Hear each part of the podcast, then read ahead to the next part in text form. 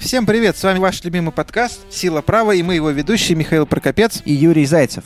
И наш подкаст, как всегда, записывается при поддержке интернет-портала чемпионат.ком и юридической компании «Сила International Lawyers». Друзья, сегодня мы решили поговорить о такой интересной теме, как управление футбольным клубом. Все об этом знают, но никто никогда не пробовал и никто никогда не знает, что на самом деле нужно делать, чтобы футбольный клуб стал успешным и завоевывал титулы. Сегодня у нас в гостях бывший советник президента футбольного клуба «Локомотив» Ильи Геркуса Лев Габерман.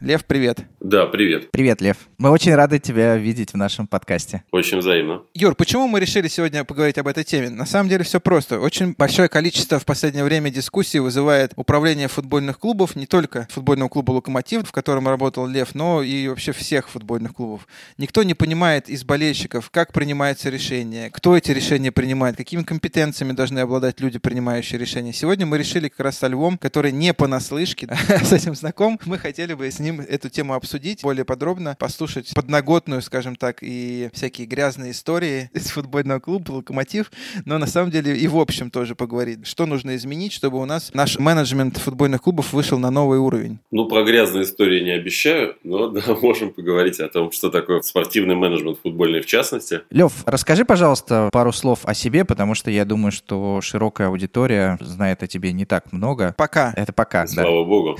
Да, хорошо. Если мы говорим тем более в контексте спортивного менеджмента, то я оставлю все эти истории. Учился, женился и ходил в детский сад. Если взять историю, связанную с работой в спорте, то она у меня началась еще во время моей учебы на экономическом факультете. То есть это не было никакое профильное спортивное образование. Я попал на стажировку в «Зенит». Собственно, я очень хотел туда попасть. Попал, в общем-то, через знакомых. Ребята, с которыми я играл в «Что, где, когда» в то время, смогли меня устроить. Просто на трехнедельную стажировку ничего, кофе носить. Ну, сами понимаете. Ты почему хотел именно в «Зенит»? Ты любил футбол? Мне было интересно. Любой человек в Петербурге по определению болеет за «Зенит». В принципе, я сам всю жизнь занимался баскетболом, и баскетбол мне был как-то в этом смысле ближе. При всем при этом уровень развития вообще структуры клубной, того, что там есть внутри, конечно, в то время еще баскетбольного «Спартака» петербургского, который тогда еще существовал, и «Зенита» были ну, совершенно две разные. В одном случае ты говоришь о полноценной организации, где работает много людей, здесь интересные разные задачи, в другом ты говоришь, где у тебя просто есть главный тренер, массажист, команда и кто-нибудь, кто покупает вам билеты. То есть, если мы говорим про стажировку в рамках экономического факультета, не очень понятно, чему тебя могут научить в подобного рода организации.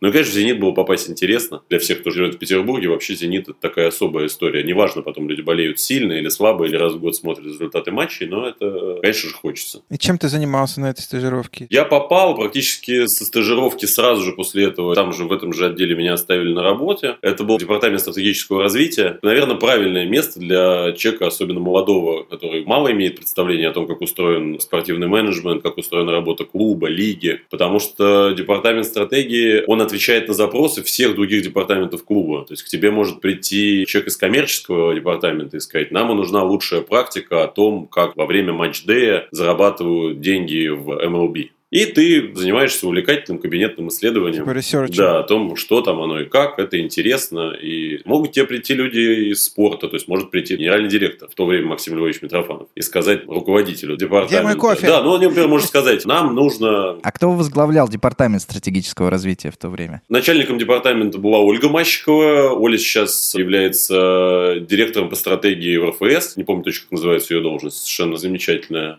директором финансовым, потом вскоре тоже по стратегии, там же был Илья Геркус, то есть он переходил с должности финансового на директора по стратегии. По-моему, когда я приходил, он еще был финансовым. То есть именно в «Зените» ты первый раз пересекся с Ильей Геркусом? Ну, собственно говоря, да. Илья меня в тот момент и принимал туда, то есть это была его инициатива. Поработав там, на эту же тему я защищал диплом, на тему медиаправ в спорте, на примере как раз «Зенита» и возможности создания клубного телевидения. Потом эта история была чуть-чуть забыта, я из «Зенита» уходил, отпуск за свой счет уезжал, и потом вернулся уже в Лигу ТВ. Была такая компания, дочка премьер-лиги, может кто-то помнит, кто-то уже не помнит, которая, в частности, на этих идеях Ильи и частично моих базировалась. Но существовала она тоже, к сожалению, не очень долго, хотя показала очень хорошие результаты, если говорить вообще про феномен платного телевидения. Ну да, мы помним, да. После этого я попал в НТВ+, там занимался тоже связанный со спортом, но уже относительно. С этой стороны это было с точки зрения медиа и продажи платного контента, то есть матчи в прямом эфире и прочего, создание приложений по этому поводу. Тоже мы старались копировать те идеи, которые уже есть в NBA League Pass и прочее, которые есть у западных ребят. После этого уже был локомотив. То есть у тебя такой не маленький опыт. Ты поработал в двух футбольных клубах. Да, забавно даже смотреть, потому что всегда кажется, что прошло два дня, а потом, когда ты открываешь трудовую, смотришь, выяснилось, что прошло 10 лет. Это, честно говоря, как-то даже странно. Я считаю себя очень юным еще и перспективным, а оказывается, что это уже совсем не так.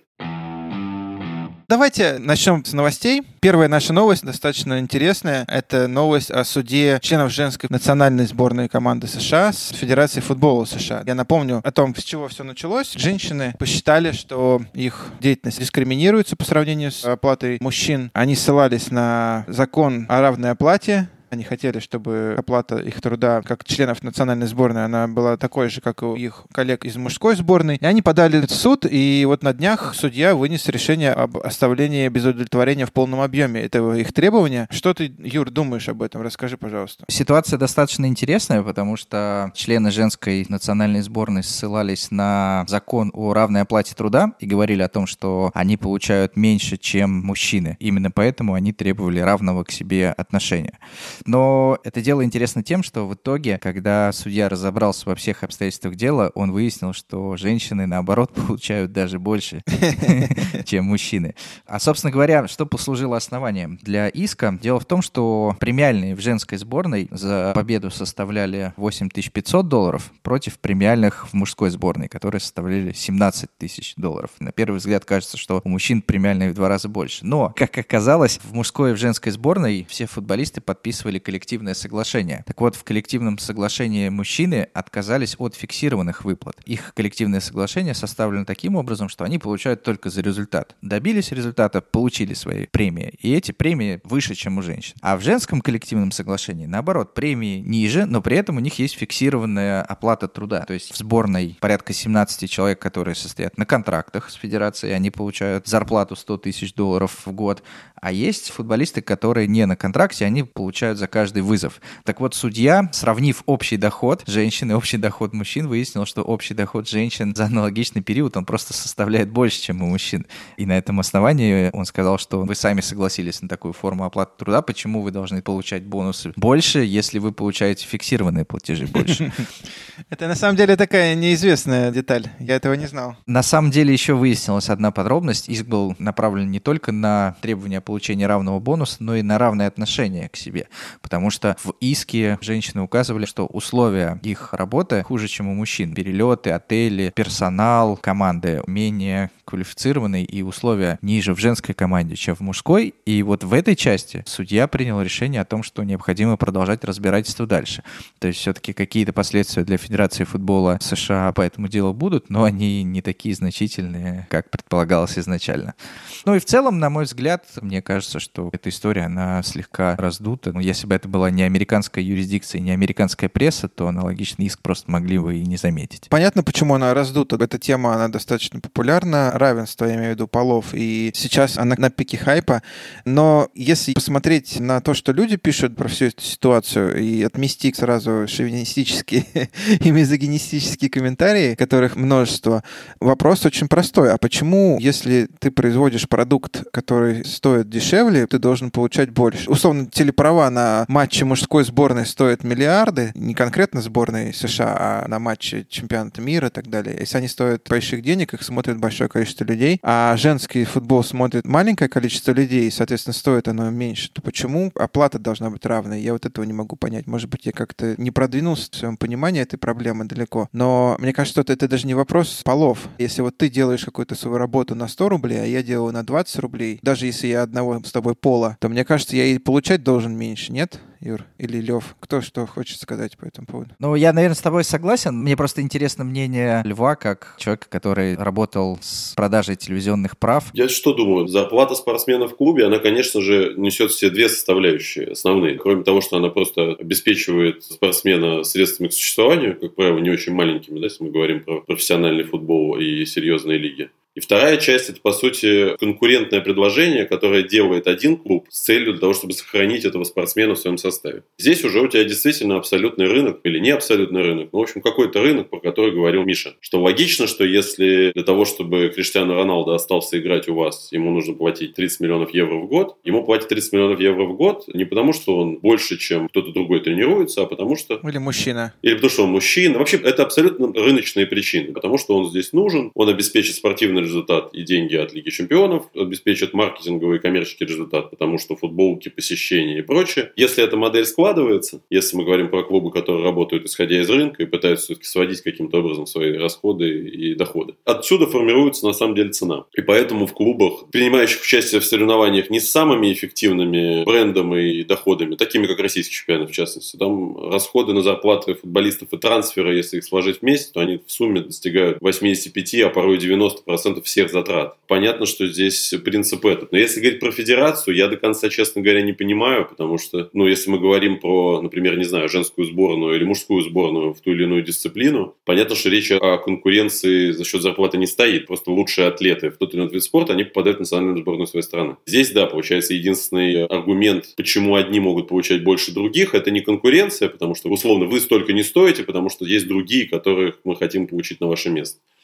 а именно такой принцип, что с ваших трансляций мы зарабатываем меньше, поэтому вы будете получать меньше. Хотя по гостиницам, например, я согласен. Наверное, для сборных страны уровень вот такой вот этот общий, он должен быть одинаковый, мне так кажется. Но то есть это вопрос не из рынка, а из какого-то просто общего понимания, что не должно быть понимания, что женщины из сборной США это люди второго сорта, и поэтому их можно в 4 звезды поселить, а мужчин нужно селить в риц. Это, мне кажется, все-таки неправильно, потому что это все-таки федерация, у нее вообще изначально не коммерческие цели, а федерация. Конечно. Это не лига, поэтому здесь какой-то общий базис должен быть, и здесь не должно быть тех, кто равнее. Перейдем к следующей новости, которая опять связана с дискриминацией. День дискриминации в подкасте «Сила Про». Просто сегодня Миша подбирал новости, поэтому они примерно все такие. А я здесь вообще при чем? Да я никого не дискриминировал. У вас фамилия, Лев, такая. Ну какая фамилия? Не Вайнштейн же фамилия, Габерман. Послушайте, прекратите, а то нас закроют. Следующая новость. Национальная футбольная лига, не тот футбол, который сокер, американский футбол, может принять правила, согласно которую команда с темнокожими тренерами и менеджерами получит бонус на драфте. Собственно говоря, лига выяснила, что темнокожих менеджеров и тренеров стало очень мало, антирекорд по количеству таких людей, занимающих ведущие должности, поэтому лига приняла решение о том, что если команда назначает, например, темнокожего тренера на должность главного тренера, тогда через год она поднимается на 6 мест в третьем раунде драфта. Если будет темнокожий менеджер, то клуб поднимется на 16 мест в третьем раунде драфта. Грубо говоря, если ты назначаешь темнокожих менеджеров, то у тебя преимущество по приобретению игроков. Михаил, что вы думаете по этому поводу? Честно говоря, я выбрал эту новость просто поражать. В том смысле, что... Нет, я имею в виду, что для нас она достаточно дико звучит, потому что любому человеку очевидно, что ты должен подбирать менеджера не по цвету кожи или форме черепа, а по его таланту.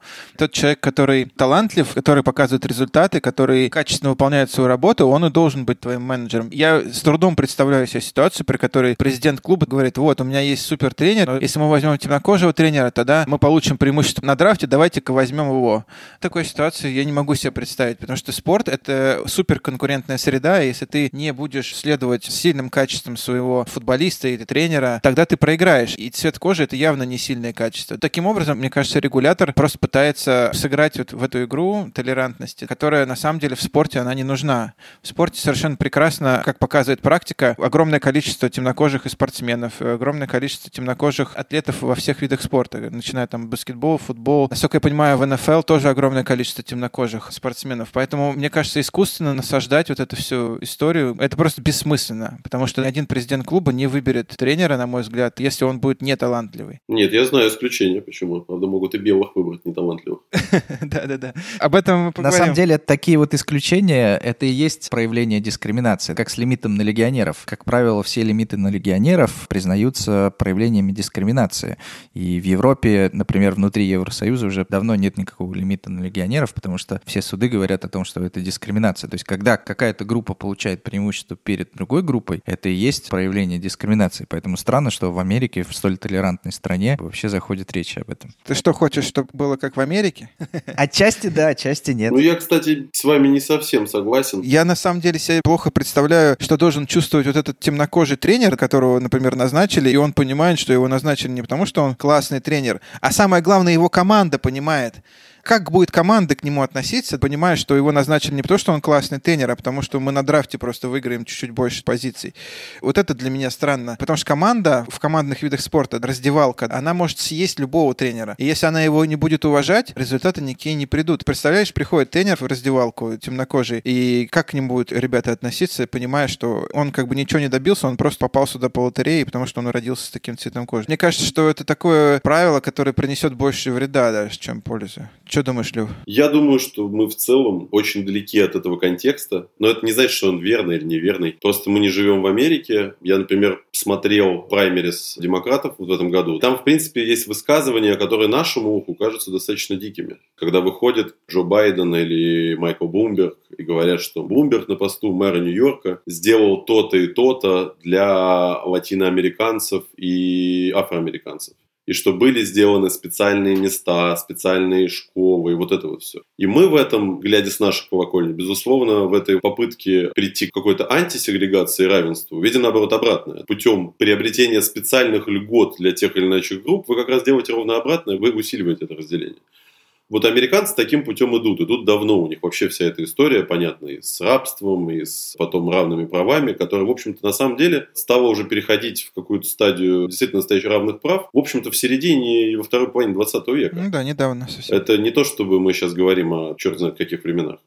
Поэтому для них этот контекст кажется нормальным. Все эти вещи, они же, например, тоже в контексте женщин и мужчин происходит очень много. В крупных компаниях, холдингах, больших, которые являются системообразующими для налогов того или иного штата, люди очень пристально следят и говорят, вот смотрите, у нас есть топ-менеджмент, 40 человек, и почему-то у вас 37 мужчин и 3 женщины. Есть там специальные комиссии, комитеты, которые этим занимаются. Опять же, то же самое здесь можно применить то, что ты, Миш, говоришь, что, слушайте, ну каково будет этой женщине, которая, например, знает, что она, в общем-то, здесь сидит просто потому, что квота должна быть выполнена количество, да. Да, безусловно, здесь, наверное, есть вот этот момент.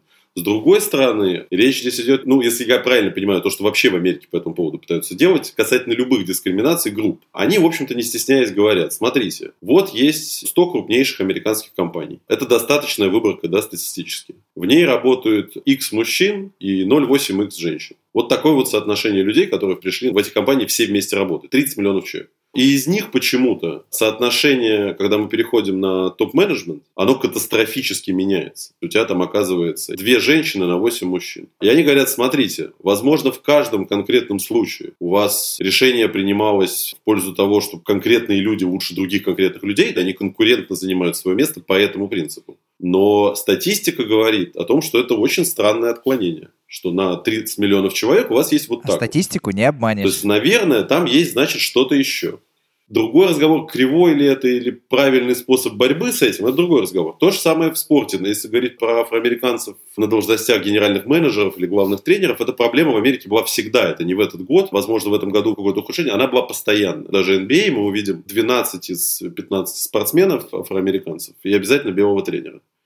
Можно ли ее менять таким способом? Вопрос. Но понимая контекст того, что у них происходит, то есть на первый взгляд это кажется просто откровенной глупостью и идиотизмом. Ребят, вы что, обалдели? Зачем делать это так? Но принцип их понятен. Они хотят как-то это поменять. Мне, честно говоря, тяжело их осуждать, потому что ясно, что эта проблема все-таки существует. Это неправда говорить, что ее нет. Это такое немножко лицемерие удобное, особенно нам, белым мужикам. Белым мужикам в России. В частности, кстати, тоже, да. Слушай, Лев, мне кажется, что, возможно, ответ кроется в том, что они говорят, что не вот этот конкретный темнокожий парень, мы его сейчас поставим, он не талантливый, а есть компания или некое количество темнокожих тренеров, из них есть талантливые, есть неталантливые, но просто, в принципе, этой группе не дают возможности доступа на эти позиции. То Безусловно, не да. этому конкретному одному парню, а просто вот есть их там 100, из них 5 талантливых, супер талантливых, и 95 обычных. И вот эти 5, они не могут все равно попасть, талантливые они, не талантливые, поэтому мы дадим им шанс. Но при этом результат этого может быть действительно достаточно кривой, потому что в итоге взять могут и не этих пятерых. Но наверняка, если взять какую-нибудь профессиональную школу тренеров, которая выдает какую-нибудь лицензию, как у нас в футболе ПРО, например, какая-то такая же наверняка есть у них – Но там тоже наверняка мы увидим это отклонение. Допустим, поступает 100 человек, из них, допустим, даже пополам. 50 белых, 50 афроамериканцев. И в итоге из этих белых 80% находят работу, а афроамериканцы позанимались в ней просто для повышения уровня общего образования. Или пошли тренировать там какие-то спортшколы и так далее. Следующая новость, как это ни странно, не про дискриминацию, она про киберспорт. Мы взяли ее разобрать, потому что это достаточно интересный пример читинга. Происходили соревнования по Counter-Strike Go. Ее организовывала компания ASL, у которой есть, соответственно, Integrity Commission. Это комитет по этике или как-то так. И этот комитет по этике вынес решение дисквалифицировать киберспортсмена Эмиля Мамедова. У него еще есть такой никнейм. Эмиль Шиван.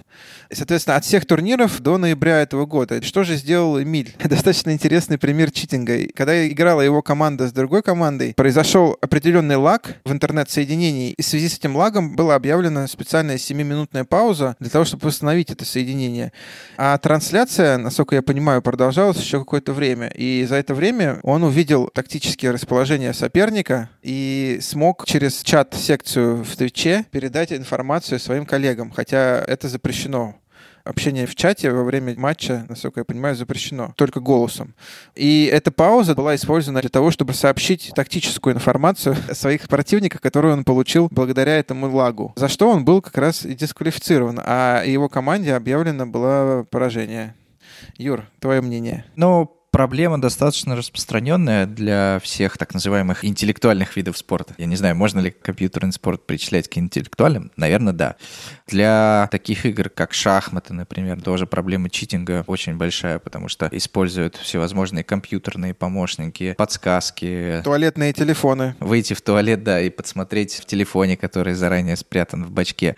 Поэтому понятно, что организаторы соревнований нещадно борются с этим. Ну и, на мой взгляд, если человек получил преимущество. Пусть это произошло в чате, в Твиче, но он должен отвечать за это, и его результаты должны быть, соответственно, аннулированы, и человек должен получить за это санкцию. На мой взгляд, все обоснованно и справедливо. Да, но просто достаточно прикольный сам метод читинга. Как сказала эта комиссия, что стандартная задержка для трансляции 3,5 минуты. Этот человек, он собрал за эту разницу между паузой и этим лагом в трансляции определенную информацию, и пока никто не играл, эту информацию передал другим своим коллегам по чату. Я только могу сказать, что он смышленый парень. Да, явно у него есть российские корни, поэтому мы гордимся. Гордимся нашими бывшими соотечественниками. Да, мне в этой новости привлек именно способ читинга. То, что читинг запрещен, это понятно. Раньше я думал, какие могут быть читинги в киберспорте. Это как в Mortal Kombat коды вводить. Но вот сейчас мы видим, что весьма специфические.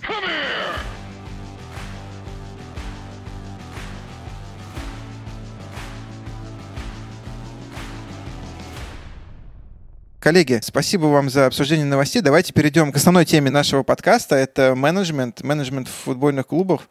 Как мы уже обсудили, Лев имел практику работы в двух футбольных клубах, больше в два раза, чем у нас с Юрой. И в одной лиге. И в одной лиге. Поэтому нам будет очень интересно его послушать, не только про конкретные клубы, но и в общем. Почему мы эту тему решили затронуть? Мы сейчас видим и на примере, в том числе Локомотива, который критикует много в сети. Еще раз говорю, мы ничего не утверждаем, мы не говорим, что менеджмент хороший или плохой, но мы видим, что есть есть определенные вопросы к этому менеджменту.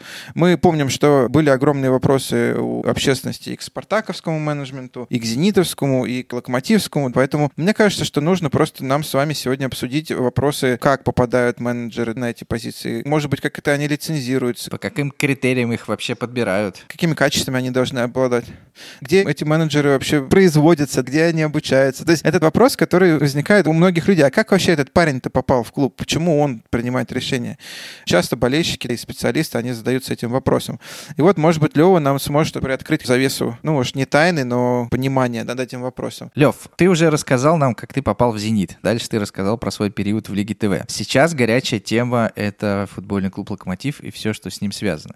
Поэтому нам интересно, как люди попадают в футбольный клуб «Локомотив» на ведущие должности? На примере себя расскажи. Я попал, вопрос особо закрытого нету. После Смородского «Локомотив» пригласили Илью Ерхуса, ровно ровно так я в локомотив попал. Здесь никакой загадки нету. И пришла там еще целая команда людей. Кто-то был найден на рынке, кто-то кого-то уже знал. Если говорить в целом про то, как формируется спортивный менеджмент клуба, я бы все-таки говорил чуть издалека, потому что, во-первых, нужно понять, что такое руководители, потому что человек может руководить отделом из трех человек и быть, конечно, важной птицей, но к реальным каким-то решениям, которые важны, он отношения иметь не будет. А для этого нужно вообще понять, какие, собственно говоря, решения важны. Во всех ли они сферах футбольной жизни, они, например, системообразующие, или в каких-то, ну не все равно, конечно, но не первой необходимости вещи. Ну вот смотри, я, например, Лев, был руководителем юридической фирмы, меня пригласили в футбольный клуб. Мне нужны какие-то специальные компетенции? Или это все-таки такая же организация, как кинотеатр, например?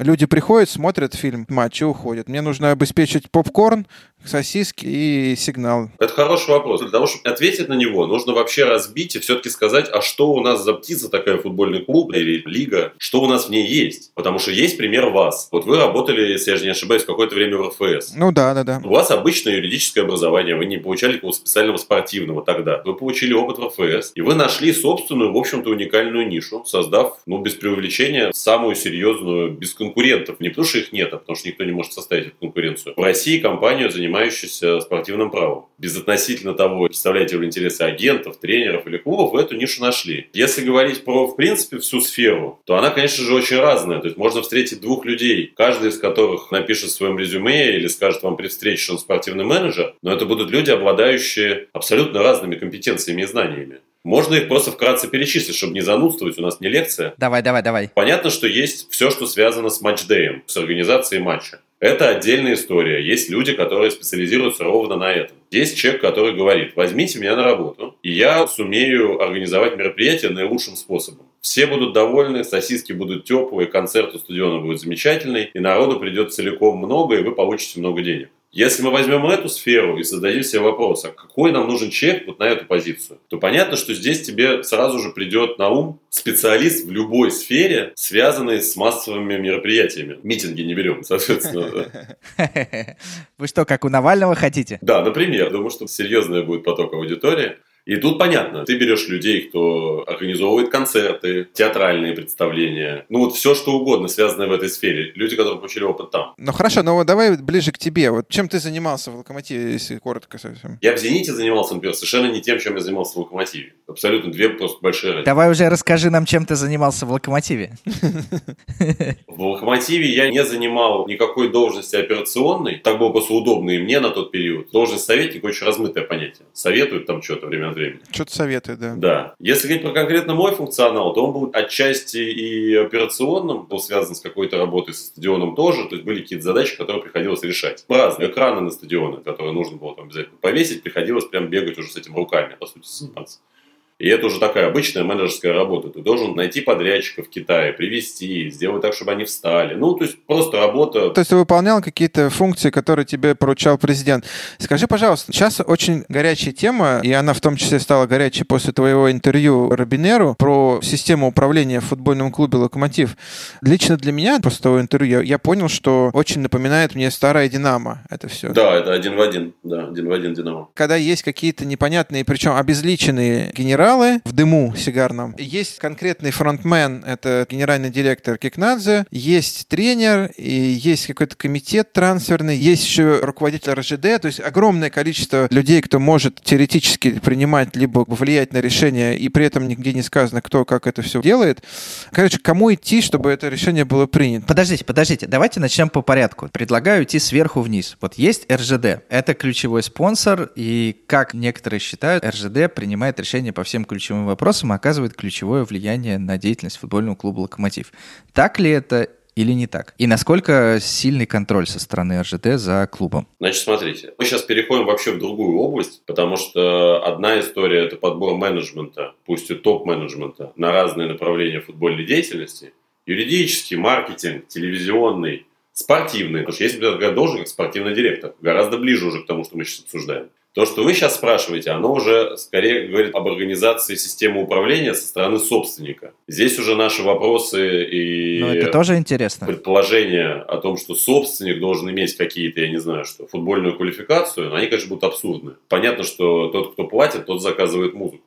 Другое дело, что, возможно, это требует немножко другого изучения, если мы говорим про государственные монополии. Но мы вот говорим, Лев, про конкретную монополию. Тогда мы говорим сейчас про структуру принятия решений, но не про квалификацию самих людей, потому что это уже не сотрудники. Это другая история. Возможно, стоит обсудить, должны ли люди, принимающие решения, что-то понимать в том, чем они управляют. Давайте попробуем тогда на примере локомотива ее как-то выстроить. Значит, понятно, что локомотив находится в собственности РЖД. Есть сложная система, каким образом устроена юридическая подотчетность. Локомотив там, собственно, Транстелеком целиком, и неважно, это не имеет значения. Упростим, да, это все. Де-факто локомотив собственности РЖД, по сути, локомотив является одним из дочек РЖД, хоть это юридически неверная формулировка. Поэтому, безусловно, РЖД целиком контролирует, целиком несет ответственность, целиком принимает решения, так как всегда материнская компания имеет свои взаимоотношения со своей стопроцентной дочкой. Здесь никаких исключений нет. Дальше разговор о том, каким образом конкретно в этом случае она их выстроила. Допустим, в РЖД есть Московская железная дорога. И есть степень свободы, которая дана начальнику Московской железной дороги. Да, то есть это человек, выражаясь армейской терминологией, которая раньше и была, генерал-лейтенант. Наверное, какие-то решения он может принимать сам, какие-то очень большие решения он, безусловно, должен согласовывать с центральным аппаратом РЖД с руководством, в данном случае конкретно с Олегом Белозеровым, если мы говорим про нынешнее руководство. Давай тогда спустимся на этап ниже. Дальше. Совет директоров. Если мы говорим про футбольный клуб, у нас есть совет директоров. Совет директоров и его состав безусловно, согласовывается с руководством РЖД. Ну, по понятным причинам, это дочка. Ну, понятно, да-да-да. Значит, отдельный разговор, кто туда входит, почему, должны ли входить эти люди или должны входить другие. Если говорить про систему принятия решений, очень простое. Есть РЖД, РЖД назначивает совет директоров. Конкретно, если говорить про локомотив, то в составе совета директоров локомотива есть люди, которые являются сотрудниками РЖД, в частности, Анатолий Мещеряков, который является статс-секретарем или там замдиректора, какая-то такая у него должность, точно ее не помню. Ну, он председатель совета директоров. Это не важно, все равно председатель совета директоров – это человек, который выбирается на должность председателя совета директоров самими членами совета директоров. В этом смысле он такой же член, как все остальные, но за него проголосовали. Уже они внутри выбранные, то есть это люди на одном уровне. Там есть другие люди. Понятно, что в совете директоров разных компаний, хоть там Apple, хоть Сбербанка, могут входить приглашенные люди, которые не являются сотрудниками РЖД. В частности, таким членом Совета директоров был Кикнадзе. Кикнадзе не сотрудник РЖД. Просто высококвалифицированный специалист со стороны, которого... Какой-то специалист, скажем так, которого почему-то решили туда поставить. Такое случается часто. Себя как-то зарекомендовали. Или их выгодно с пиар точки зрения ставить. Ну, я так понимаю, Нагорных сейчас такой человек является. Вот Нагорный, который, собственно говоря, в результате всего этого допингового скандала был под ударом, и ему дали такую возможность сидеть на этой должности. Есть там такие люди, как Валерий Филатов, которого, например, влияние... За заслуги. За заслуги, плюс это действительно футбольный человек, его мнение... Ну, какую-то экспертизу футбольную, окей. Еще там были сотрудники РЖД тоже, но неважно. В общем, он каким-то образом сформирован. В любом случае, здесь что важно понимать, что он, безусловно, сформирован и согласован руководством РЖД. По-другому быть не может. И дальше спускаемся на уровень ниже, у нас получается непосредственно исполнитель в футбольном клубе, правильно? Это генеральный директор. Раньше это был президент, сейчас это генеральный директор. Ну, генеральный директор можно сказать президентом, неважно, первое лицо, Chief Executive Officer, как он там называется, совершенно неважно. Окей. Насколько генеральный директор в клубе свободен в принятии решений? Ну, конкретно, например, в «Локомотиве». Конечно, нет. Свобода действий генерального директора в том или ином клубе, де юра она может определяться уставом, какими-то еще вещами, но де-факто она, в общем-то, всегда определяется одним. Заинтересованностью собственника, его желанием принимать решения, порой даже операционные, а возможно только стратегические, а возможно где-то посередине. Вот этим желанием собственника и определены, как правило, полномочия генерального директора. Мы знаем примеры клубов, где собственник настолько вовлечен в работу, да, что генеральный директор – это человек, который действительно такой суперквалифицированный завхоз с какими-то еще маркетинговыми и коммерческими полномочиями, коммерческими в разрезе именно работы с болельщиками. А все остальное исключительно игрушка, в которую играет сам собственник, и все. Если мы говорим про локомотив, в локомотиве эта система, но она не до конца внятна, просто невнятна. Потому что, с одной стороны, генеральный директор юридически имеет все полномочия. Он берет на работу генеральный директор, главного тренера, в частности. Он же вправе его увольнять. То есть, по-хорошему, как может быть выстроена работа? Ты берешь генерального директора, он приходит со своим планом. Говорит, парни, вот это план. Совет директоров смотрит на план, смотрит на генерального директора и говорит, да, поехали, у тебя два года. Дальше генеральный директор работает, берет тренера, спортивного директора, покупает, продает футболистов, ну вот занимается вот этой деятельностью. Могут стоять какие-то отсечки, чтобы не тратил много. Там на следующий день не пришли, а 100 миллионов долларов нет, чека нет. Дальше у тебя совет директоров, человек пришел, отчитался о работе. Ребят, план, вот вы его согласовали, я по нему работал, вы не лезли в операционную работу, вот он такой. Идем дальше, не идем дальше. Совет директоров что-то по этому поводу говорит. Это вменяемая система работы. Понятно, кто отвечает, как отвечает, все ясно функции совета директоров, они, конечно же, ни в коем случае не в операционном управлении. Они нигде, ни в одном совете директоров не прописаны как в операционном управлении. Футбольный ли это клуб или это нефтяная компания. Так. А в «Локомотиве», безусловно, это не так. У тебя совет директоров принимает деятельное участие в операционной работе. Конечно же, покупка и продажа футболистов, подписание или не подписание контрактов с действующими футболистами, назначение сотрудников на позиции SEO-1 и SEO-2 – это, безусловно, операционное управление. Это, в общем-то, то, что в нормальной системе координат делает генеральный директор. В локомотиве это не так. Ну, то есть генеральный директор, по сути, распыляет свои функции. Это ровно то, о чем ты говорил, то, что имело место быть в «Динамо». Ты знаешь вот этого члена общества «Динамо», ты идешь к нему, он звонит сюда и говорит, мне звонил Федорович, Михайлович, Иванович, Петрович, поэтому нужно взять Васю на работу. А тот говорит, да мне уже от Пети звонили. Надо взять Петю. И каждый из них несет потом какую-то странную субсидиарную ответственность за непонятно кем принятое решение. То же самое, в общем-то, здесь. Система такая. При этом она еще сложнее чуть-чуть, потому что кроме того, что у тебя совет директоров влезает в операционные задачи, у тебя все равно при этом еще и руководство РЖД, ну, видимо, ты осознавая какое-то отличие локомотива, все-таки публичная вещь, мы сейчас это очень сильно видим по тому резонансу, который есть с увольнением сегодня. Не находясь внутри совета директоров, руководство РЖД все равно согласует ряд самых важных решений. То есть опция сходить к Белозерову, она тоже сохраняется? Опция сходить к Белозерову сохраняется, и не нужно питать иллюзии о том, что можно уволить генерального директора футбольного клуба «Локомотив» или уволить главного тренера футбольного клуба «Локомотив», хотя бы не согласовав это с руководством РЖД. Это иллюзия, это не так. Если говорить вообще про всю ситуацию с Семином, то, конечно же, она возмутительная, она, безусловно, не связана с футболом. И здесь есть стандартный подход, который... Подход, я имею в виду, наше отношение к этому происшествию. Какое оно бывает во всех видах спорта, как правило. Когда мы говорим, люди сделали, наверное, ошибочное решение, и мы увидим, как они провалятся в спортивном смысле этого слова. Не попадут в Лигу чемпионов, несмотря на второе место, на котором сейчас идет Семин и Локомотив. Или еще что-то. Вот в данном случае я считаю, что, конечно, эта логика абсолютно порочная и неверна. Потому что то, о чем мы говорили до этого, у клуба есть бренд, у РЖД есть бренд. И то действие, которое сейчас произошло и будет осуществлено тем способом, которым оно было сделано, оно этот вред нанесло уже. То есть здесь нет отложенного да, то есть, конечно, результат будет, они там, наверное, как-то упадут, но, опять же, мы сейчас не в букмекерской конторе, не собираюсь делать каких-то прогнозов по этому поводу. Но само действие, в общем-то, ну, невозможно и, с моей точки зрения, совершенно неприемлемо. Здесь не вопрос, как сыграет Николич, какие результаты он покажет. А вот уже вот это, оно, конечно же, ну, это действие, которое, безусловно, показывает, ну, несоответствие, в общем-то, занимаемой должности. Потому что так подобные решения делаться не могут, потому что это просто удар по бренду. Даже если ты говоришь себе и окружающим, что у вас снижается бюджет, что у вас другие задачи, на фразе «другие задачи» нужно быть очень осторожным. Действительно бывают в спорте ситуации, особенно, в американском, потому что у них есть система драфтов, когда в какой-то момент собственник клуба и генеральный менеджер понимают, что они идут перестраивать команду, и у них на это уйдет несколько лет. И они, по сути, говорят своим болельщикам, ребят, мы будем проигрывать несколько лет, но мы будем как-то бороться. Приобретать опыт. Да, приходите смотреть на нашу молодежь, мы все равно с вами, и вот это вот все. И вот это вот место, оно очень узкое, когда, получается, ты своим болельщикам говоришь, верьте в нас, мы ушли в перестройку, но мы вернемся, и нам это нужно. Но в этот момент очень важно, какой у тебя бренд, какой месседж ты даешь. То есть, если он положительный, если ты рассказываешь какую-то одну историю красивую да, про себя. Перестройка элита привез грузовик и сравнял с землей здание и сказал, там кого-то придавило. Ну и ничего страшного, мы сейчас иначе будем. У нас вообще другие задачи, какие, не важно. Две большие разницы, как это можно делать. Вот сейчас ты, наверное, видел этот же тоже, который сейчас идет The Last Dance про Джордана замечательно. Да, да, да, да, да. Но вот это ровно пример того, как бы там в фильме Джерри Крауза не был показан дьяволом, да, такой он там весь плохой и всем мешал. Он Джордану сказал, чуваки, это ваш последний, давайте доигрывать. Но это сценарный ход. Даже сам Джордан и Пиппин говорят, что все-таки ну, не стоит отрицать, что понятно, что это человек один из величайших спортивных менеджеров эпох, потому что он собрал. Но там, опять же, то же самое решение, но человечески сделано как бы не было кому-то обидно. Я, в принципе, с тобой согласен, потому что я со стороны за этим наблюдаю. И, возможно, да, это право руководствовать, продлевать или не продлевать контракт. Но это казуистическая совершенно дискуссия о том, что мы не уволили его, мы просто не продлили контракт. Неважно, как это называть, это ваше право, абсолютно ваше. То есть вы руководители клуба, но, пользуясь терминологией железнодорожной, вы просто на перроне высадили человека.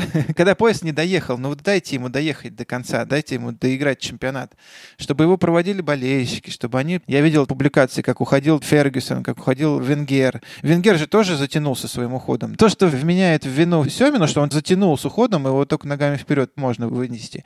Но Венгер же тоже затянул. Но как ему дали проститься? Я с тобой согласен по поводу того, как надо дать проститься. Поэтому у меня вопрос даже не к решению, ну, все уходят рано или поздно, а к форме этого решения. То есть это было сделано разрушительно. Пользуясь, опять же, твоими аналогиями, просто дом сравняли с землей и погребли под ним все хорошее, что было. Болельщики в ярости, дэмэдж сильный бренду и так далее. Николич бедный заранее, никто не знает, кто это такой вообще, но он уже заранее приезжает во враждебную обстановку. Многие... Я не очень сочувствую Николичу, я хочу тебе сказать. Давайте все-таки будем человека, никогда не тренировавшего такой большой клуб, берут на работу конкурентное место. Плакать я сильно не буду, потому что ему будет непросто. Я могу его понять. Ему предложили, он пришел. Но, с другой стороны, у меня были в карьере ситуации, когда наши клиенты, когда им предлагали тренера прийти, они сказали, а кто там тренер? А, нет, подождите, но он же еще тренер, мы не можем приходить. Да, были такие вещи, мы знаем. И Кучук себя-то вел таким образом порядочно, когда говорил, что я не буду вести подобного переговора, потому что я знаю этого человека, это некрасиво. Вы сначала разберитесь с ним, а потом уже приходите ко мне. Как говорил Бесков по этому поводу, это должен быть высокий уровень общей культуры. Вот он, к сожалению, не у всех присутствует. Просто вот мне кажется, именно с точки зрения бренд-менеджмента, экономики и так далее, это очень было плохо все сделано.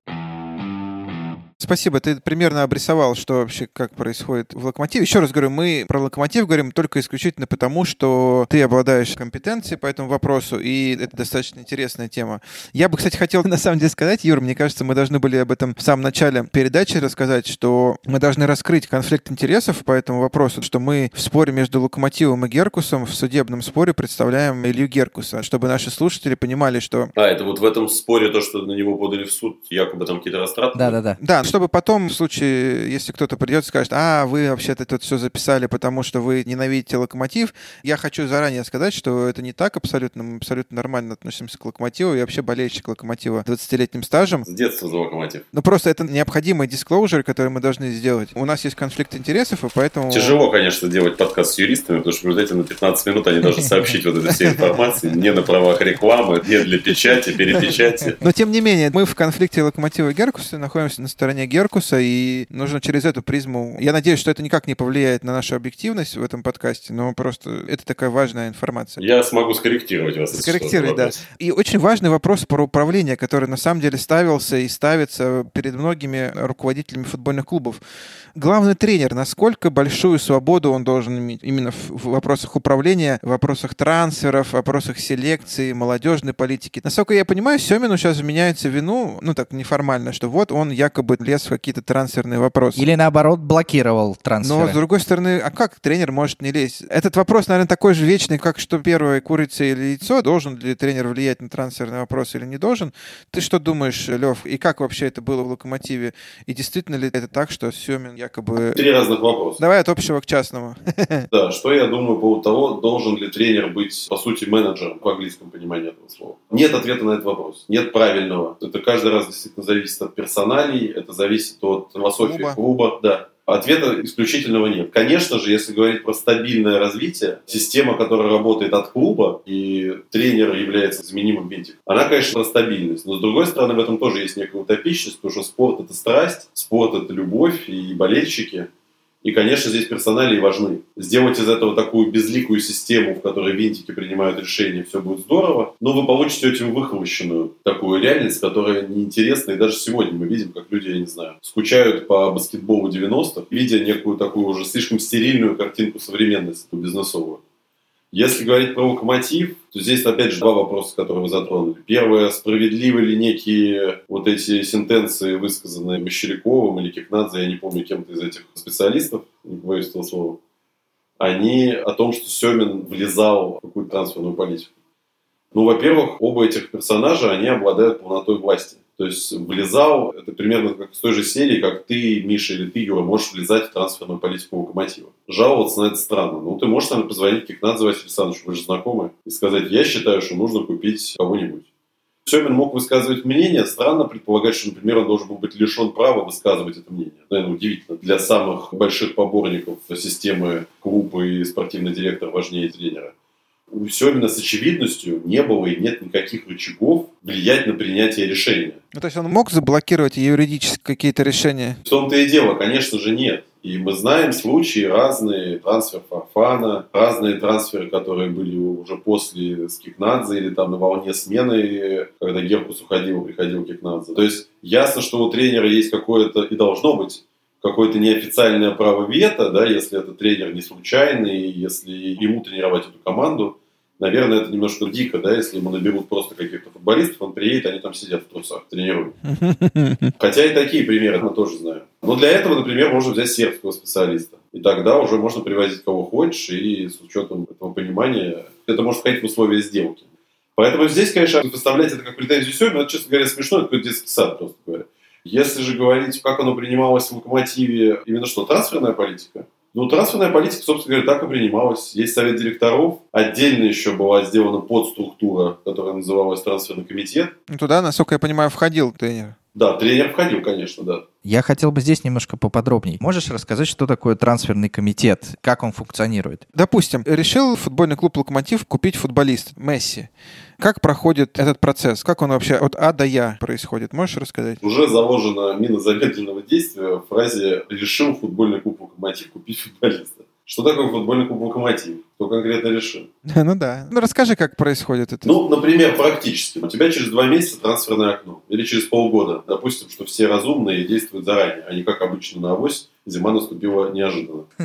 Есть спортивный директор. Ну, если он есть сейчас в «Локомотиве», его там, по-моему, нету, я даже не знаю. Допустим, есть. Спортивный директор занимается подбором кандидатур как говорится, в локомотиве здорового человека или в футбольном клубе здорового человека. Конечно же, они это обсуждают с главным тренером, потому что если понятно, что главный тренер будет работать в следующем сезоне, то должен находиться какой-то компромисс между ними, и люди, в общем-то, делают одно дело, а не разное друг против друга. Ну вот, соответственно, спортивный директор, допустим, обсудив примерно позиции с главным тренером, начинает искать кандидатуру. Дальше он находит эти фамилии и говорит, есть Петров, Иванов, Сидоров. Э, генеральный директор ему говорит, это все замечательно, но у нас есть 5 миллионов долларов на все трансферное окно. И делай, что хочешь. Ну вот есть 5. И находи комбинацию из одного защитника, из одного нападающего. Ищи свободных агентов, ищи еще кого-то. А нападающий нам при этом нужен молодой, талантливый, забивающий по 15 голов. Ну вот иди ищи. Человек идет ищет. И вы сами, ребят, сталкивались неоднократно с проходящими мимо вас да, подобными запросами, когда кто-то из футбольного мира говорит, что вот им очень срочно для комплектации команды нужен подобный футболист. Окей, дальше. Нашли некий список людей. Дальше бывает по-разному. В локомотиве здорового человека, по идее, тренер с спортивным директором садятся и хотя бы обсуждают эти кандидатуры. И тренер говорит, ну вот здесь не против, здесь, наверное, против, здесь подумаю. А вот, кстати, у меня еще есть какие-то мои соображения, что вы думаете. И дальше они идут с этим списком на совет директоров. Это то, что происходит де-факто. Говорят, что вот там есть вот такие футболисты. Совет директоров на это смотрит, принимает какое-то решение, голосует. В рамках локомотива, да, там была придумана еще вот эта подструктура, которая, по сути, состояла из членов совета директоров плюс главный тренер, которая говорила, что окей, да, вот эти действия мы согласовываем. А это нужно было, чтобы услышать мнение главного тренера, чтобы у тренера был контакт с советом директоров? Ну, вообще, честно говоря, мне не ясно, для чего это нужно, потому что главного тренера, так же, как и любого сотрудника клуба можно вызвать на совет директоров и протокол запросить его мнение по тому или иному вопросу. Слушай, но на этом трансферном комитете люди голосовали, я правильно понимаю? Ну да, там был какой-то, естественно, да, формат, потому что люди говорили, я за, я против, там, и так далее. Я воздержался. А они каким образом принимали решения по спортсменам? То есть они как-то разбираются в этом или что? Вот, это хороший вопрос. То есть я, например, член совета директоров. Мне говорят, есть Петров, Иванов, Сидоров. Помимо там того, что у них есть определенная стоимость, есть определенная перспектива, допустим, что Петров, он молодой, он вырастет, и можем ему продать, хотя тоже... Ну, какие-то, любые оценки. Как не футбольные люди понимали, что для клуба важен именно этот человек? Тренер как раз сам, да, рассказывал? Тренер рассказывал, если это кандидатура тренера, спортивный директор или генеральный директор рассказывал, если это его кандидатура. Понятно, что на самом деле эта система тоже нездорова. Это, собственно говоря, как раз пример влезания в операционную составляющую совета директоров. Потому что, по сути, ты должен дать ответ на вопрос. Ну, то есть, по сути, ты либо доверяешь людям, которых ты нанял на работу, либо ты сам хочешь рулить каждый раз. Да, либо ты хочешь уметь сам. Тогда непонятно, зачем тебе такая сложная структура, зачем они тебе вообще нужны. И в этой системе как может тренер, в частности, вот конкретный Юрий Павлович Семин, заблокировать трансфер? Это вопрос уже отношений не юридических. Ну, вот одна из претензий просто к Семину. Вот он блокировал трансферы. Ну, это смешно. Или там, как он может в этой системе? Никак, абсолютно. Потому что, смотрите, тренер может сказать, я не хочу этого футболиста. А совет директоров или трансферный комитет может сказать, а мы настаиваем, мы считаем, что в силу ряда причин этот трансфер должен произойти. Единственный способ, который имеет в этом случае воздействие Семин или другой любой тренер Локомотива. Надуться и уйти. Уволиться. Написать заявление по собственному желанию. Мне кажется, еще есть другой способ. Какой? Ну, например, в ситуации с Мурила. Очевидно, что этого игрока приобретали без согласования с главным тренером. Безусловно, да. И первое, что заявил Юрий Павлович, что не знает такого игрока, и пусть он пока потренируется то ли в дубле, то ли в Локомотиве 2. Да, да, да. Слушай, на самом деле вот эти ситуации показывают и с Мурилой, и с Фарфаном. Сначала он говорил, что я не знаю, кто это такие, а потом они прекрасно в футбол играли и в Лиге Чемпионов, и Мурила, и Фарфан. Ну, Мурила так еще прекрасно играл, ну ладно. Не, я имею в виду, что Семин их выставлял, и Мурила он играл и защитника, и опорного полузащитника. Практика показывает, что даже если Семин был и против, то он все равно потом использовал этих игроков. И в чем проблема? Например, даже если, допустим, у тебя ворчливый тренер, который, ну, ругается на твоих игроков, он все равно их использует. Но вы сейчас смотрите, вы сейчас перешли незаметно из одного состояния в другое. Перешли из А мы состояния... коварные. Так, из жидкого в твердый. Ну, примерно, да. Вы перешли из состояния и ответа на вопрос, как тренер может помешать совершить трансфер, в состояние, как тренер может саботировать работу руководства клуба, которое уже совершило трансфер и может испортить жизнь и руководству, и футболисту. Это два разных составляющих. И Семину как раз сейчас менялось то, что он именно не дает приобретать, не дает подписывать кого надо, не дает не подписывать кого не надо с точки зрения руководства клуба. Это, в общем-то, просто бред. Ну вот ты считаешь, если срезюмировать вот это наше получасовой сейчас блок, тренер имеет на это право или нет? Или он должен говорить, ну, блин, привозите мне кого хотите. На право вето, безусловно. Утром приду, у меня одни игроки, вечером приду, у меня другие игроки. Нет, конечно же, должен иметь право вето. Что он отвечает за результаты, правильно? Да, вот здесь, кстати, тоже хороший вопрос, потому что получается, что когда у вас есть структура, не один человек, то, что я там тоже говорил Игорю и Робинеру, можно как угодно не любить Федуна, можно написать любой список фамилий в совете директоров или придумать там еще какую-то структуру. Но все болельщики понимают, все понимают, что ответственность за результаты клуба лежит на Леониде Арнольдовиче. Это очевидно, да. Нравится он там кому-то, не нравится. Здесь получается система какая? Вот сыграл клуб плохо. Да, Локомотив же мог сыграть плохо, он мог сыграть нехорошо, а не занимать ни первое место, ни второе. Кто виноват? Члены совета директоров? Ну, которых, по сути, никто не знает, кто это такие. и которые имели равные голоса с э, тренером. То есть у тебя есть пять человек, которые говорят, мы сейчас определим, кто будет куплен в зимнее трансферное окно. И у тебя есть там шесть голосов. Из них один тренер, один генеральный директор, четыре еще каких-то человека. Ну, члены совета директоров какие-то. Там, Мещеряков, например, да, еще кто-то.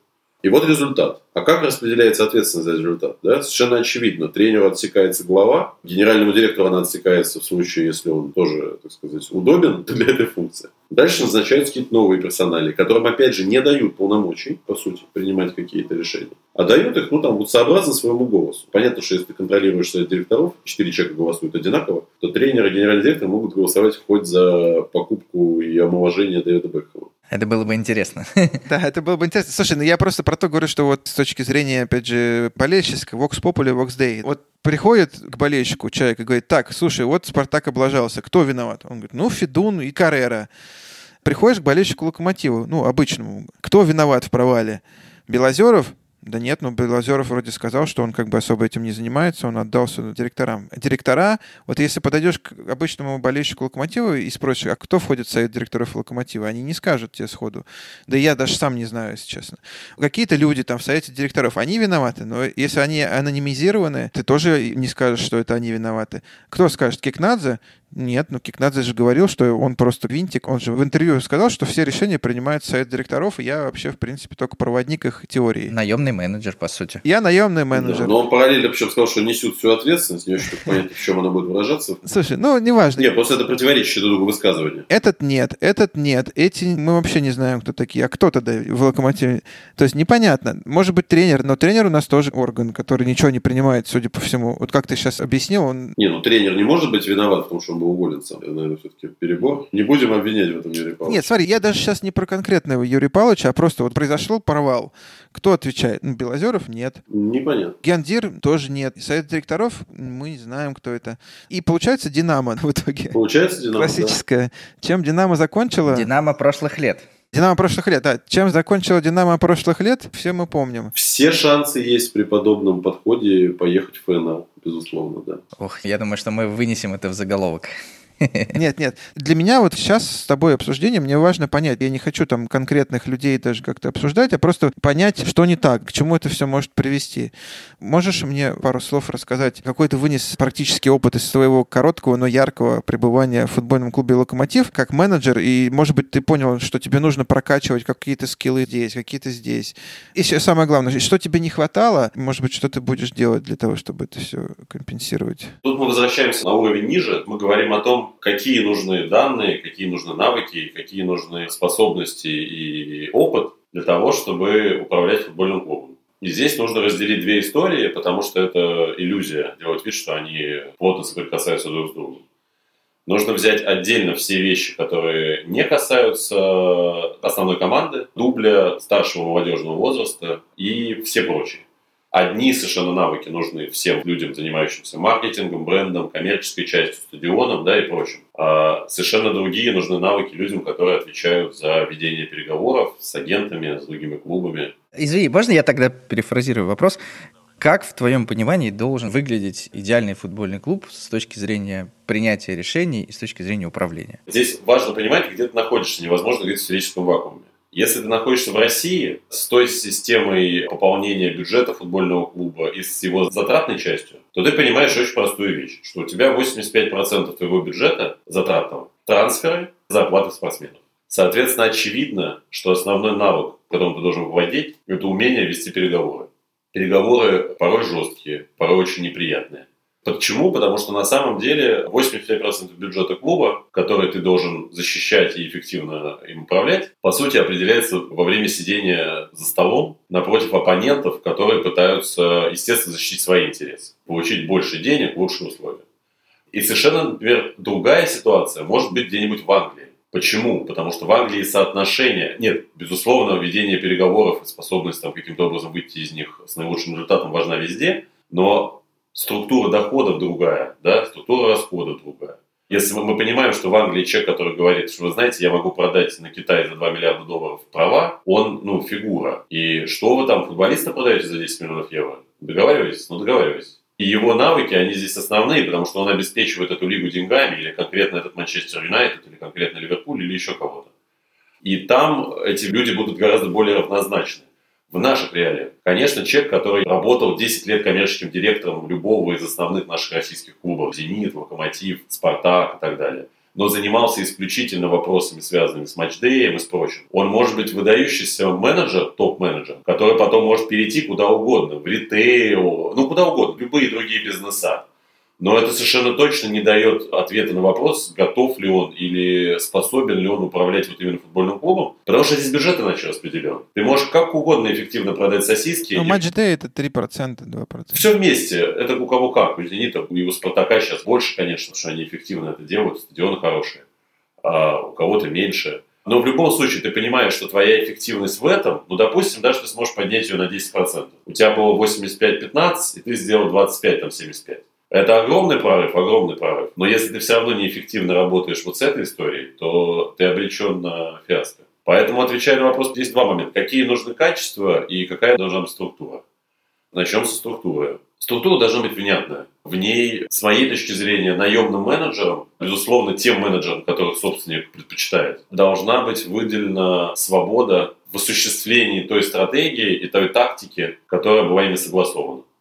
То есть они должны приходить к собственнику в той или иной форме, совету или директоров, который представляет собственника, поскольку у него нет времени заниматься этим, самому ли собственнику, если он горит футболом. Очень важный момент, чтобы вот эти участники процесса понимали ответственность за распределение этих денег перед собственником, будь то частный собственник государства ли, Потому что у нас основная же проблема в том числе возникает в тот момент, когда мы понимаем, что никто из вышеобозначенных персоналей не занимается определением своих денег или денег, за которые он лично отвечает перед собственником этих денег. Практически да никто. В Краснодаре, может быть. Нет, безусловно. Никто в рамках государственных монополий, в рамках тех частных клубов все, конечно, внятно абсолютно. Даже в рамках того же условного «Зенита» это все равно очень понятно разговор, какие навыки нужны. Вот, например, в «Зените» Павел Пивоваров Максим Митрофанов, оба же юристы по образованию. И я совершенно не сомневаюсь, но вы можете у них спросить, что, конечно же, опыт, ну, просто какие-то юридические знания уж точно им не помешали в рамках переговорного процесса, который основной, который очень важен. Как говорил Денис Рогачев, еще когда я работал в РФС, самый лучший гендир — это юрист. Да, ну это спорное мнение. Но действительно, в этом случае, действительно, вот вам пример, нужно или не нужно. Вот два человека работают, Максим, я не знаю сколько, мне кажется, 10 лет был директором «Зенита», да? Ну, много, да, да, очень много. Результаты, в общем-то, были приличные. Да, но если мы говорим про тот же, например, «Зенит» тех годов, Митрофанов был генеральным директором. Понятно, что «Газпром» – государственная корпорация, ничем не отличающаяся от РЖД. Но ясно, что ответственность какую-то личную ты будешь просто держать в разное время либо перед Александром Валерьевичем Дюковым, либо перед Алексеем Валерьевичем Миллером. Это не размытое некое государство, которое тебя к ответу призовет за то, что не вышел из группы Лиги УЕФА или Европы, а вполне себе конкретные люди. Поэтому говорю, что она должна быть внятная. Какая-то свобода, конечно же, должна менеджерам даваться. Короче, смотри, я хотел тебя следующее спросить. Ты считаешь по поводу мобильности, по поводу емкости нашего рынка футбольных менеджеров, вот ты был футбольным менеджером в клубе, и по сути, на мой взгляд, у нас мобильность настолько низкая, то есть у нас настолько мало предложений, что тебе остается делать после твоего ухода. У нас нет огромного количества дивизионов, как в Англии. У нас, по сути, есть клубы премьер-лиги, если ты вот поработал уже в клубе премьер-лиги, и больше тебе особо некуда податься. То есть ты должен сидеть и ждать, видимо, пока не ты конкретно, вот футбольный менеджер, должен сидеть и ждать после расставания с клубом, пока в другом клубе освободится место. А это практически... Может и никогда не произойти. За топовые позиции достаточно большой идет борьба. Не скучаешь ли ты по работе в футболе и как ты видишь свою дальнейшую карьеру, если, конечно, собираешься именно в этой сфере ее дальше развивать? Что нужно сделать, чтобы просто не потерять актуальность, не закиснуть и потом получить какое-то другое предложение? Я понимаю, что это, конечно, так все в сослагательном наклонении, но тем не менее. Слушай, ну смотри, если ты, конечно, совсем великий, ты человек, который там, я не знаю, 10 лет руководил футбольным клубом каким-нибудь большим, ясно, что после этого ты не откликнешься ни на какое предложение, которое хотя бы не будет релевантно. Если ты занимал позицию SEO минус один, и при этом имеешь тоже какой-то опыт, конечно, ты тоже будешь что-то ждать. Вариантов немного, потому что если мы говорим про большие клубы, их мало, и там тебя особо никто не ждет, то есть это должен быть какой-то заход, кто тебя должен прямо увидеть, позвать почему-то именно тебя и доверить. Сказать, что ты должен ограничиваться обязательно клубами РФП, не обязательно. Я, например, в свое время тоже говорил, только единственное, что это ни к чему особо не привело. Есть очень амбициозные задачи, которые можно решать и, например, тем самым пытаться делать себе какое-то имя, и репутацию, и карьеру. Например, вот сейчас вот Ротор выходит в премьер-лигу. И я вот еще там два года назад говорил о том, что, конечно, это шикарная задача с учетом нового стадиона, клуба с историей. Ну, потенциал там, да, и болельщический большой. Можно сделать красивую историю. Ну, вообще, это просто здорово. Это ненормально, что в огромном городе, где любят футбол и где есть клуб с историей, такое происходит. Но есть там и прочие вещи, я не знаю, Мордовия. Все-таки были потрачены большие деньги во время чемпионата мира на эти стадионы, они там есть. Ясно, что это не место, где нужно огурцы сажать. Там должен играть профессиональный футбольный клуб, желательно он должен играть в премьер-лиге. А это как раз тоже задача, куда там, ну, условно, уже человек с царевом славой в возрасте и с большой репутацией не пойдет. Для него это не задача.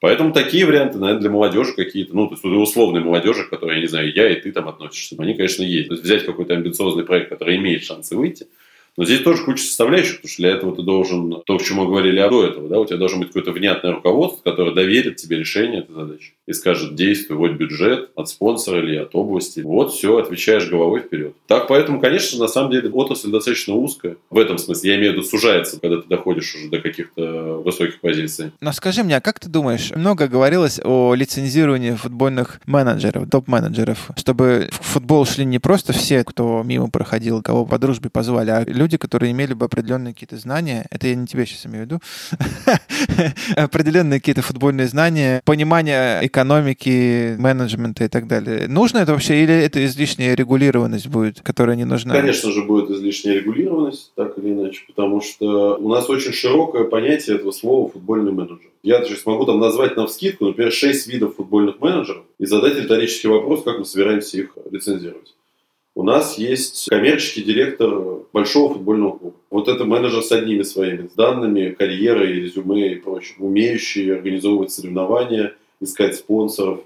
У нас есть какой-нибудь директор по бренду федерации. Какой-то финансовый директор. Финансы я бы не брал. Я все-таки беру сейчас вещи, которые именно имеют так или иначе какую-то спортивную специфику. Спортивный директор, генеральный директор. Подожди, давай сначала все-таки с этой стороны. То есть у нас есть вот эти все специалисты, которые, безусловно, эти люди называются спортивным менеджером. Коммерческий директор, маркетинг-директор, директор по бренду, директор по связям с общественностью, пиар-директор. Потому что все-таки пиар-директор обычной компании и пиар-директор футбольного клуба – это две большие разницы мы понимаем, что человек, который должен взаимодействовать с болельщиками, фанатами, ну, это вообще отдельная специальность. Ты не возьмешь себе просто девочку из пресс-службы и не поставишь ее на эту работу. Или мальчиков, прошу прощения за свое шовинистское высказывание. И они совершенно разные, ты не можешь их привести к общему знаменателю. Я согласен. Если мы говорим про должности генерального директора и спортивного директора, Спортивный директор – это в любом случае фигура из спорта. Бывший спортсмен, тренер. Не обязательно, но я имею в виду, что мы все-таки на должности именно спортивного директора практически не встретим человека, который не имеет к футболу никакого отношения именно к футболу как к игре. Поскольку я не встречал, чтобы приходили люди, которые до этого э, хлеб пекли, приходили на должность спортивного директора клуба. Можно там как угодно не любить конкретно спортивных директоров и говорить, что они там некомпетентны или еще что-то. Но это все равно люди, связанные с футболом. Дальше уже начинается вкусовщина и оценка их порядочности, ну, вот этих всех вещей. Про них забывать здесь э, не стоит. То, что касается генерального директора, Теоретически здесь мысль э, звучит, э, ну так, заманчиво. Давайте придумаем какую-то такую общую, там, не знаю, систему. Человек вот ее проходит, получает лицензию про, становится суперменеджером. Опять же, возвращаясь к России. Ну, есть, например, там РМА, да, это спортивный институт, где там половина моих, собственно говоря, твоих друзей что-то читает лекции. Ну да, мы читаем тоже иногда. Да. Ты можешь составить такой курс, где человеку расскажут о всех областях, да, этих знаний. Но по большому счету это будет такой винегрет, а в результате ты придешь в клуб, и тебе скажут, что у тебя у двух 20-летних футболистов через год заканчивается контракт.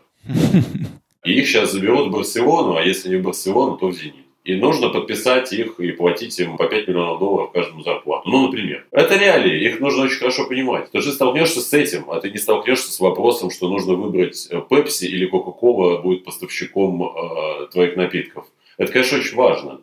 А тут уже, на самом деле, идет игра в считанные ошибки, которые ты как менеджер можешь допустить. Это как раз переговорщики уже такие скиллы твои будут. Переговорщики и общее понимание какое-то футбольное тоже должно быть. Я понятия не имею, каким образом он может формализовать лицензию. Потому что, понимаешь, когда у тебя есть бюджет футбольного клуба, то есть есть люди, которые управляют им ну, объективно и эффективно, не потому что я хочу там как-то похвалить ЦСКА, они там и без моей похвалы как-то справятся, но у них бюджет невеликий, а результаты последовательно из года в год, вот те годы их захода в Лигу Чемпионов. Топовые, да. Опять же, о чем это говорит? Не просто о том, что Гиннер и Бабаев молодцы, само собой, но это говорит о том, что вот из этого бюджета, с учетом того, что и в ЦСКА тоже, естественно, процентов 85 денег уходит на это, не было допущено каких-то очень грубейших ошибок. Потому что ты что можешь сделать? Тебе дали кубышку с деньгами и сказали, вот, формируем команду. Во-первых, тебе дали не пустую команду, да, ты не в чистом поле.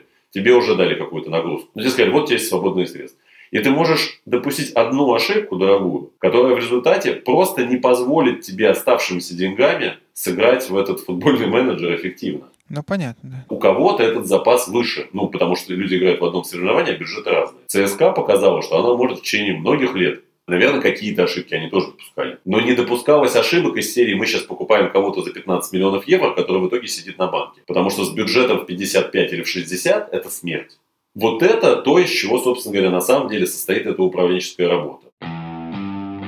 Давай тогда, может быть, подходить к концу нашего с тобой прекрасного подкаста. Я хотел, во-первых, сказать тебе большое спасибо за участие. Я надеюсь, нашим слушателям будет интересно послушать именно человека, который не просто мимо проходил там где-то и увидел что-то, как мы, например, с Юрой, а человека, который был именно внутри футбольного клуба, видел, как он работает, видел недостатки, достоинства. И я думаю, что это очень ценно было услышать. Скажи, пожалуйста, на прощание, ты скучаешь по работе в футболе? Ты планируешь возвращаться? Скоро мы тебя увидим на руководящих постах Слушай, я бы не сказал, что я сильно скучаю по этому поводу. Я знаю людей, которые сидят десятилетиями и вспоминают какие-то их, соответственно, прошлые истории, ну и ждут каких-то таких шансов. Если как-то так получится, что будет такая возможность, и это будет в тот момент актуально, ну, конечно, это же очень интересно, это захватывающе, и это здорово. Нет, опять же, что хорошо, что может быть, я не знаю, кто-то из слушателей или людей, кто мечтает попасть на работу в футбол, должен понимать, что есть много разных возможностей с той или иной стороны быть рядом с спортивным клубом внутри его, и потом спокойно уходить в другие сферы, если ты дошел до какого-то потолка или ты был разочарован чем-то, ну, в силу тех или иных причин. Очень много граней, очень много отдельных специальностей и подспециальностей внутри, которые, они полноценны, они востребованы.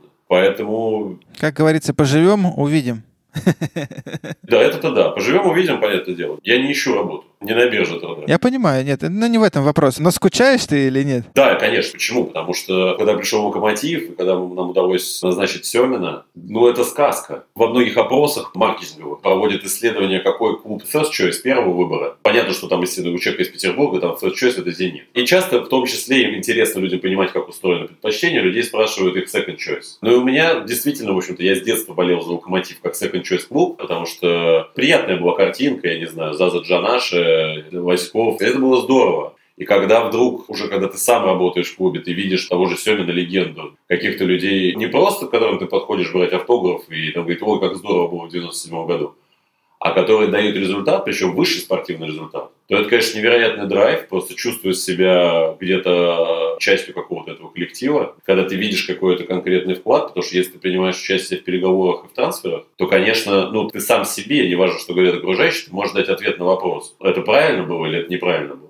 есть в этом какой-то твой вклад или нет. Это, конечно, здорово, и это драйв, который сложно где-то еще получить, потому что на самом деле это такая своего рода сублимация. Многие из нас в детстве мечтали стать профессиональными спортсменами, а у единиц из нас получилось. И это такая возможность, по сути, за счет спортсменов, которые это делают, прикладывая, конечно, свой труд в том месте, в котором ты должен его прикладывать. Помогать им. Прикоснуться к этому и почувствовать это. Это здорово. Это такие настоящие эмоции, очень яркие. Поэтому по ним невозможно не скучать, как я не знаю, с парашюта прыгать, конечно, не скучаю. Супер. Ну, на этой оптимистической ноте мы заканчиваем наш подкаст. Лева, спасибо тебе большое. Удачи тебе. И надеюсь, еще не раз ты к нам придешь в гости. Спасибо всем, кто нас слушал. Я еще раз напоминаю, что нам будет очень приятно, если вы будете оставлять свои комментарии, лайки и репосты наших программ. Спасибо большое чемпионат.ком, в сотрудничестве с которым мы выпускаем этот выпуск. И вообще, кто приютил наш подкаст на своем канале. Спасибо Юре, Леве. Всем пока. Увидимся. Всем пока.